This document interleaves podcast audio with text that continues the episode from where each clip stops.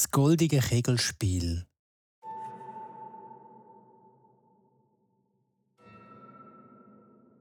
Eine Stunde von Winterthur weg liegt die alte Mörsburg mit ihren gewaltigen Mauern. Eine Viertelstunde von dort weg, beim Dörfli Sulz, ist einmal ein anderes Schloss gestanden.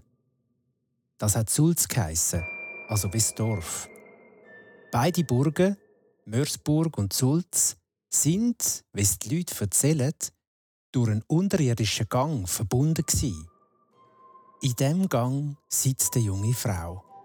Und vor ihr liegt ein goldiges Kegelspiel mit goldigen Kugeln.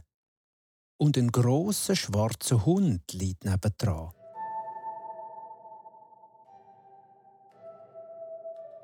Die junge Frau wartet in dem finsteren Gang, bis ein reiner Jüngling kommt.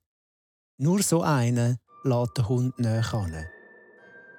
So kann er die junge Frau mit drei Küssen erlösen und sie und das Kegelspiel mit heimnehmen.